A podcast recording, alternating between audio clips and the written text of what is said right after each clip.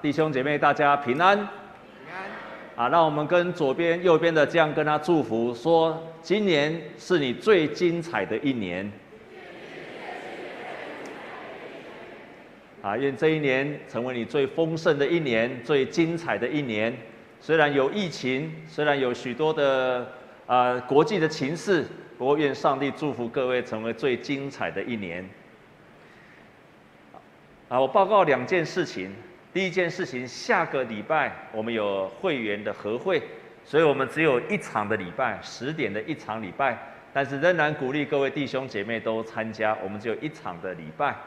那你如果是教会在教会的成人会员，若是你没有办法来做礼拜的啊，请你跟啊跟你的小组长或者跟干事来请假，不然我们会没有办法成会。所以你已经是一个成人会员，已经在教会成人洗礼的。或者坚信你的，请你一定要来。万一不能来，你就去报名，说你要请假。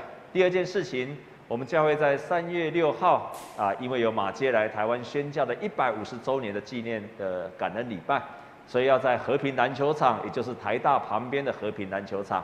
所以等一下，我们的周报里面有夹着一张粉红色的，要请各位来填写，我们要一起来报名。当天的九点半，九点半。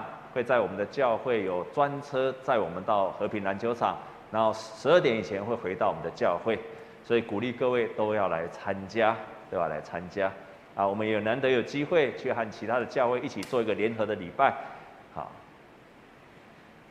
啊，今天我要用门徒的特色，单纯的去服侍，就是单纯的去服侍。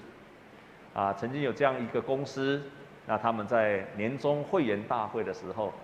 老板呢就说：“哎，大家所有都来了，那我们今天呢，我要给各位一个大礼。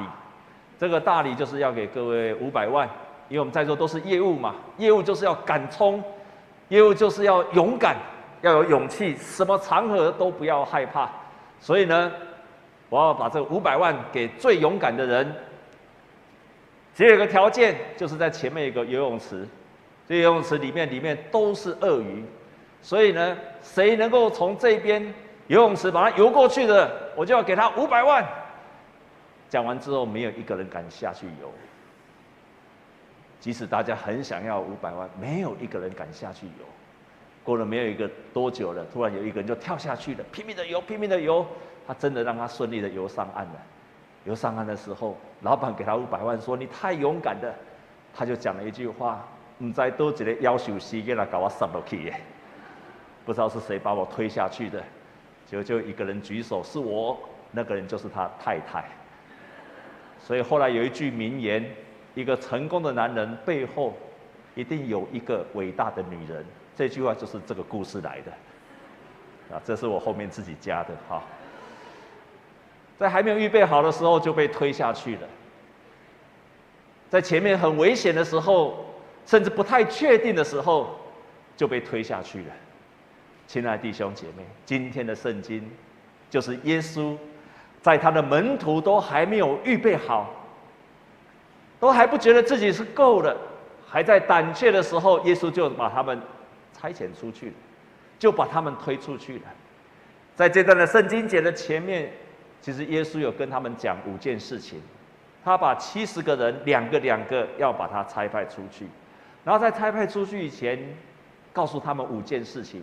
第一件事情，告诉他们说：你们不要带钱，你们也不要带行囊，你们甚至鞋子啊，只要也不要另外多带。告诉他们第一件事情，你也不要想要吃什么，想要怕，也不要多带钱，你们就出去吧。这是第一件事，告诉他们。那第二件事，跟他们讲：你们在走路的时候，不要去跟人家问安。换句话说，你碰到熟人的时候，你不要停下来跟他哈啦哈啦哈啦哈啦聊一些有的没有的，你要赶快去，赶快去。第三件事情，耶稣跟他们说：你们去到人家家里的时候，就要问那个家庭，跟他说平安要临到你们的，那个平安就会临到这个家庭。你要这样子去把平安带到每一个家庭。第四件事情。你看到那个家里的人有人生病了，你就为他祷告，然后呢，再跟他说，上帝的国要临到你身上，你要为他祷告。第五件事情，耶稣跟他说：“但是我差遣你们出去的地方，好像，好像羊入虎口，好像羊入豺狼的当中，是充满了危险。但是你们不要害怕。”耶稣跟他们吩咐了这五件事情，五件事情。但是这五件事情，第一件事情告诉他们：你们什么都不用带，不要带行囊，不要带钱，什么都不要带。为什么？因为你们要相信你的天赋会供应你们。你们这样做的时候，你要相信天赋会供应你们。第二件事情跟他讲说：你们一边走，不要问人家的安，因为耶稣说，因为庄稼已经成熟了。要收割的非常非常的多，所以你们要赶紧。天父有计划，要很多的人得救，你们要赶快去吧，不要再耽误你的时间了。不要跟人家在那边哈拉哈拉讲有些没有的，你不要耽误你的时间。天父有计划，对你有计划。然后第三件事情，告诉他们说：你到那个人家的时候，就问他们安。平安就会到你这个家庭的身上。换句话说，换句话说，你的身上有给人家平安的祝福的能力。然后第四件跟他讲，跟他们说，有人生病，你就为他按，就为他祷告，那个人就医治，然后告诉他说，上帝的国临到了。这个人经历到病得医治。就是上帝国的领导。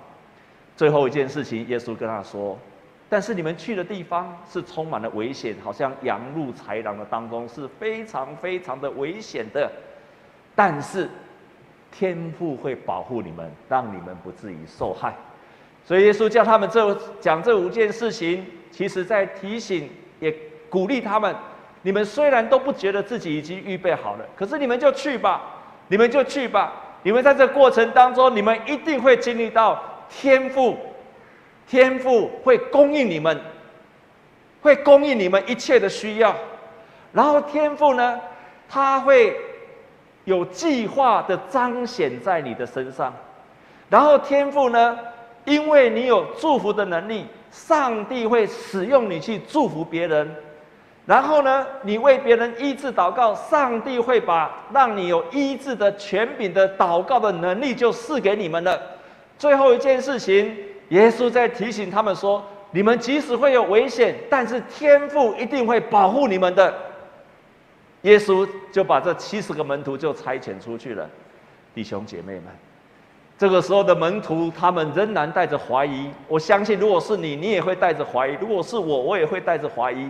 万一，万一我出去没有东西吃怎么办？万一我不带钱，我要住旅馆怎么办？然后万一我替替别人祷告，那个家庭没有平安，而且更不平安。万一我被人家医治祷告，结果他没有医病，没有医好了，反而更惨，怎么办？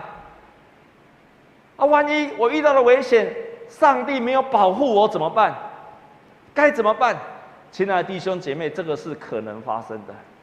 我记得我开始操练祷告的时候，我学到一个功课，就是不管什么事情，我都相信神会垂听我祷告。我都相信，不管他，我告诉我自己一件事情，叫做硬着头皮祷告。我曾经在我们当中讲过，弟兄姐妹，跟你左右的人跟他说，你要硬着头皮祷告。那个硬着头皮的祷告，意思是说，即使在你里面，你的信心还不够，你觉得不可能会发生，你觉得你还是很软弱的时候，可是我就硬着头皮相信。弟兄姐妹，你有操练过硬着头皮祷告吗？我在开始操练祷告的时候，几乎每件事情都硬着头皮祷告。即使眼前那个人病病得很严重，什么样的情形，反正我就硬着头皮为他，他能够得到医治。不管三七二十一，我都是这样子相信的，因为要逼着我自己成为有信心的人。有一次我去到一个会友，他就拜托我赶快去给他的爸爸，他爸爸年纪有些大，就带我叫我去跟他为他爸爸祷告，希望他爸爸能够病得医治。结果我就很努力的、很努力的、很迫切的祷告，硬着头皮祷告，即使他爸爸年纪大，看那个情形不妙。应该没有多久了，我还是硬着头皮祷告：神啊，请你让他活起来！神啊，你医治他！神啊，你让他病得医治！神啊，神啊，奉耶稣基督的祷告！哇，真的祷告很久，就离开了医院。没有多久，他爸爸就走了。我就想说，怎么会这样子？但是仍然不会摧毁我的信心。我仍然每一次我都硬着头皮祷告。当我硬着头皮祷告的时候，我仍然相信这是神的旨意，接受了。即使我很有信心，我还是硬，我还是接受这个现况。所以耶稣的门徒出去的时候，他们并不是有那么大的信心，他们带着怀疑。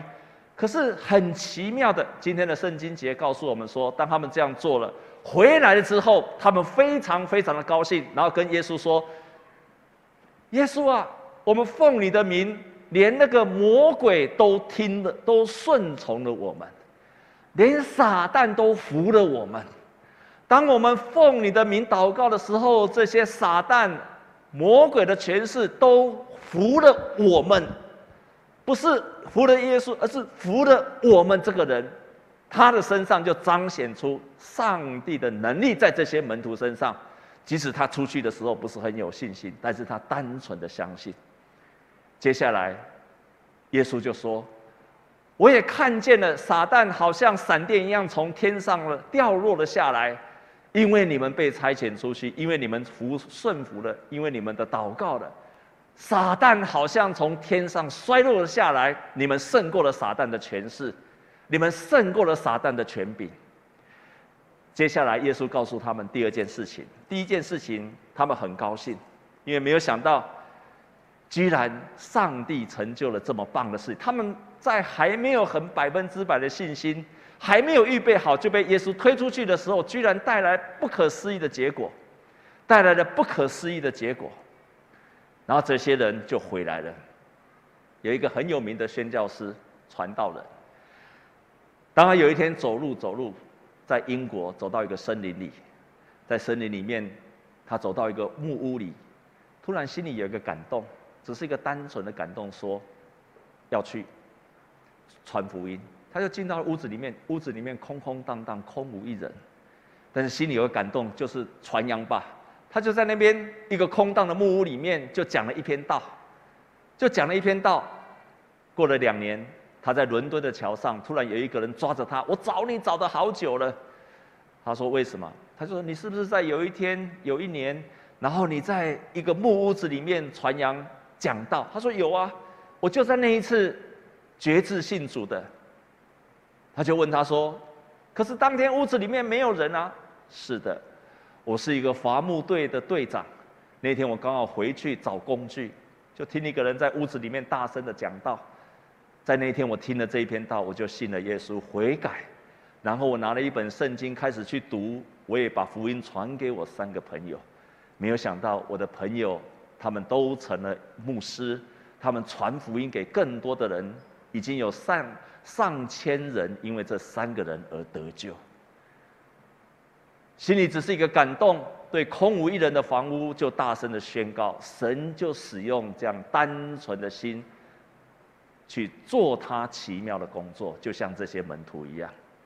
耶稣接下来跟他们讲第二件事情，他说：“你们不要为这个而高兴，你们更应该高兴的就是你的名记在天上，记在永恒的生命册上。”以色列人一样，我们基督徒也一样。都相信我们接受了主之后，我们在天上有一本生命册，上面会记满了名字。相信耶稣基督的人，有一天我们就会到死亡之后，我们到天上去。那个天上就照上面的生命册，看我们是不是可以住在上帝永恒的家里面，我们能不能得到永生？所以那本叫做生命册。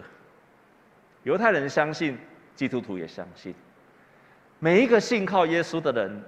都可以记在生命册上，但是耶稣在这个地方特别提到的，记在生命册上，特别提到一个就是生命的荣耀的冠冕，一个荣耀的冠冕会赐给这些门徒，在圣经上曾经有这样子说，在启示录第二章第十节这样说：你将要受的苦，你不用怕。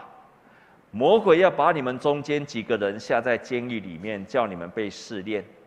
你们必受患难十日，你勿要至死忠心，我就赐给你们生命的冠冕。这个地方是指说，为了真道而执守的人，他会得到生命的冠冕。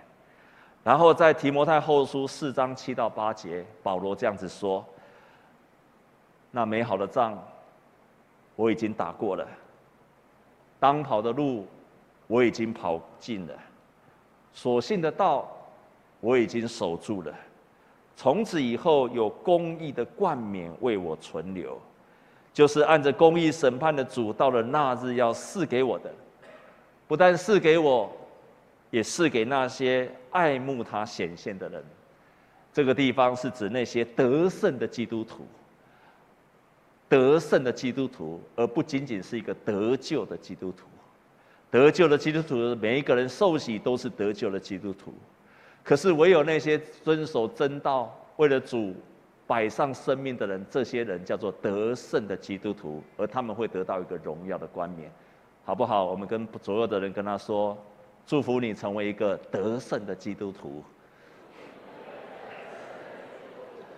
所以耶稣跟他说：“你们这些门徒，你们是得胜的基督徒，得胜的门徒，在天上有生命册记载在记载在你们的身上。”第三件事情，耶稣说：“父啊，天地的主，我感谢你，因为你将这些事，向聪明通达的人就藏起来。”像婴孩就显出来，父啊，是的，因为你的美意本是如此，而且你们要看见过去你们先知和君王所没有见过的。耶稣跟在第三件事情跟他们说，你们现在所经历的这些事情，是以前你们所有的先知还有君王所要看但是没有看见的，所要看所但是没有看见的，可是你们现在经历了。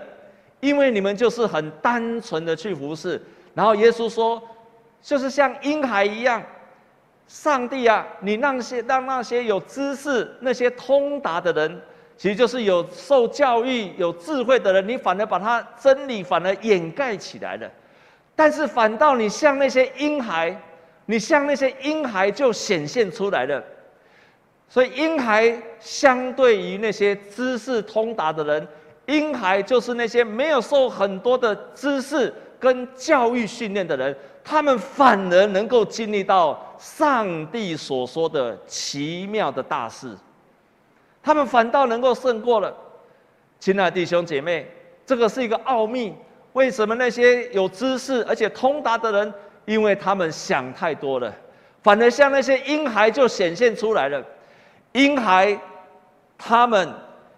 反倒能够经历到上帝的供应、上帝的权柄、上帝的能力、上帝的赐福，还有成全上帝的计划。反倒是这些像门徒、像婴孩的这些人，反倒能够经历到；但是那些当时候很有知识的人，反倒不能够经历到。亲爱的弟兄姐妹，为什么小孩子比这些知识通达的人有什么不一样？我认为至少三件事情。第一件事情，小孩子要胜过怀疑。小孩子他胜过怀疑。小孩子他单单相信的，也他单单相信父母所说的话。门徒就单纯的相信耶稣说的话，他们就出去了。他们单纯，他们就胜过了怀疑。第二件事情，小孩子胜过了忧虑。他们全心相信，他的父母亲会供应他们一切。弟兄姐妹，我们在座都父母的，你今年过年出去外面吃饭，你的小孩子有帮你付账吗？有没有？有没有吃完饭之后，你的小孩子说：“爸爸，我来刷卡。”除非你的小孩子已经很大了，如果你的小孩子还没有赚钱的时候，他不会说：“爸爸，我来刷卡。”他刷了卡也是你的卡。他就相信，他就进去大饭，即使在多么豪华的饭店，他就进去就大摇大摆的进去就吃吃吃完后他就出去了。他从来不会想说：“爸爸，你会不会？”他不会去想说他要付钱这件事情。耶稣提醒我们，这些小孩子他胜过了一切忧虑，而且胜过了怀疑。他相信天父会供应一切，他相信天父会供应一切。第三件事情，小孩子是单纯的去做，小孩子他就单纯的去做，耶稣叫他做什么，他就去做什么。很有趣的，耶稣借着这件差遣他们出去，让他们成为一个真正的门徒。从灵性上，他们成为一个真正成熟的人。也因为这样子，在他们还不是很，还是有害怕，可能有一些害怕跟担心，但是他们还是出去的时候，耶稣借着他们出去这个动作，让他们成为一个成熟的属灵的人。很多的国家都有成年礼，台湾的原住民也有成年礼，汉人也有成年礼，但是我特别欣赏的是原住民的成年礼。台湾族的成年礼是要做什么？父母亲把小孩子带到十六、十七岁的时候，怎么样能证明他是一个大人？父母亲把小孩子带到森林里面，然后到那个地方，他必须要自己去猎杀一头野猪，甚至有时候在那边待一个晚上，在森林里面待一个晚上，父母可能在旁边或者在远处。保护着他，他不知道，他不知道父母在旁边在保护他，他就待在森林里面，然后他必须要猎杀一头野猪才能够回来，然后证明他是一个成年人了。但现在不知道还没有这个习俗，但是在荷兰有同样的习俗，怎么样能够证明他们是一个成年人？他们就会用一个夏天的晚上，就。一样把他们的小孩子独自的留在森林里面，大人就离开，让那天晚上他们必须单单独停留在森林里面，自己找路回来。遇到了问题自己找路回来，然后遇到了问题自己解决，害怕自己去面对。当这样完成之后，他才叫做一个成年。我觉得这个太好了。弟兄姐妹，我鼓励你，如果你的小孩子还没有成年，他十六、十七岁，就让他放生，就把他丢到山里面，然后放生看看。我觉得这个很好，培养他的勇气。我的小孩子在国中的时候，他要高念高中的时候，然后我知道，我希望有个成年礼。我的成年礼，因为我们我也不会狩猎，我也不会叫孩子去猎山猪，但是我可以做一件事情。我就带着他骑单车游台湾一次一周，当做他的成年礼。为什么？完全没有订旅馆，也不知道下一站会在哪里，但是就是骑脚踏车去环绕台湾一圈，帮助他成为一个在面对问题他必须独立的思考、独立的面对。当然那时候我是陪在他身边，这就是成人，耶稣一样。要教导他的门徒成为一个真正的门徒，不仅仅在他身边一直教导他，差遣出去，差遣出去，让他们借着差遣出去的这个动作，他们成为一个属灵上的成熟的人，他们成为一个真正的门徒，他们可以真正的学习依靠上帝。所以，亲爱的弟兄姐妹，这不仅仅是一个传福音这件事情，还有包括我们在属灵上也是一样。不仅仅是认识神、听福音、听真理，有一天你要差遣出去，你要去做的时候，你才能够真的去体会到一个真正的属灵上的一个成熟的人，属灵上刚强的人，可以独立去解决问题的人，依靠上帝，在这一切一切的冒险当中，经历到上帝的供应、保护、权柄、能力，这一切都出来了，就是这样出来的。弟兄姐妹们，从来没有一个被上帝呼召的人说他预备好了，他预备好了，所以我已经可以出去了。在圣经的当中，从来没有这件事情，从来没有这件事情。我可以了，我预备好了，我够刚强了。每一个被上帝呼召，都是带着害怕、不足、软弱，但是不一样的就是说我愿意。那你知道吗？这何等大的不同！不是说我都很刚强，我愿意，而是我害怕，一样是会害怕，一样软弱，一样有限。但是上帝呼召时候，他们都说：“主啊，我愿意。”我告诉你，昨天我在我们的教会这个地方有一个告别式，这个姐妹叫做青梅姐，昨天坐满了整个礼拜堂。教育馆副堂都坐满了人。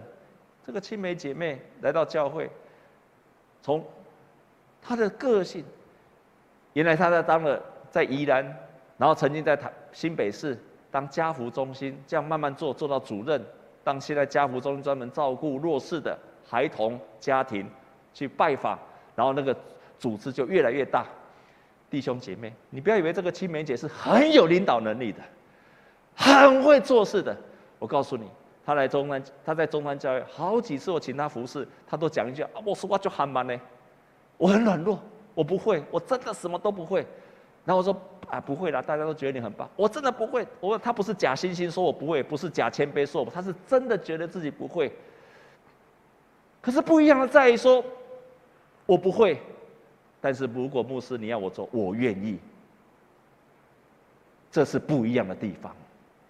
这是让我们截然不同的地方，就在这里。我有软弱，我不够，我不足，但是我愿意。可是我可以跟你讲，多数的基督徒是我软弱，我害怕，我不足，所以我不愿意。就这样不一样了，就这样两个不一样，让两个人在上帝的面前的价值完全不同。你当然会软弱，你当然不足嘛。可是你愿意的时候，神就愿意使用你。神就愿意给你能力，神就愿意差派你，神就愿意保护你。所有的人都不是在预备好的情况下被上帝使用，而是在担心、害怕、不足的时候，仍然说：“主啊，我愿意。”能力在那个时候出去的，门徒在那个时候成熟了，在那个时候成熟了。上帝伟大的工作，也都是借着这样子的人去成就的。我们最近一直在提马偕来台湾宣教一百五十周年。当马偕有一次回去他的母国加拿大去述职，告诉他在台湾所做的一切，然后他到台，他到他的教会去宣扬说，呼吁那边的年轻人继续来台湾宣教，来台湾传福音。当时有一个人叫做古约翰。这个古约翰，他听了马杰所说的，那个时候他十八岁，心里就有一个很单纯的感动。好，那我愿意到亚洲去。你要想想，那是一八几年的时候，还是十九世纪的时候，他就这样子回应了。民国初年的时候，他就愿意这样收护照了。这个古约翰后来没有来台湾，但是被派去中国的河南，一样是像所有的宣教师一样，被吐口水，被泼粪。被逼迫，被丢石头，早期的宣教师每一件事情都经过了，可是他们就像今天圣经上所说的，耶稣跟他们说：“你们要看见过去的先知君王所看不见的事情，你们要看见那些先知他们很想看见但是都看不见的事情。”这个古约翰在河南的地方掀起掀起的福音大复兴，其中个最有名的一个人，我相信我念出来，你可能知道这个人。你们都读过早期民国初年的北洋军阀，其中有一个人叫做冯玉祥，听过的请举手。好，我们大部分都听过冯玉祥。当时我们在描述北洋军阀的时候，都说北洋军阀多腐败，所以有国民军要从南边出征，要要要北伐中原，要统一中国。这个冯玉祥就是当时候的一个北洋军阀之一。他居然因为这个古约翰传了福音。信了耶稣，所以这个冯玉祥，各位有所不知，冯玉祥后来便成为被称为基督将军，是一个基督徒的将军。你很难想象，很难想象，在民国初年那个北洋军阀的当中，他的军队里面居然有军牧、军中牧师，哎。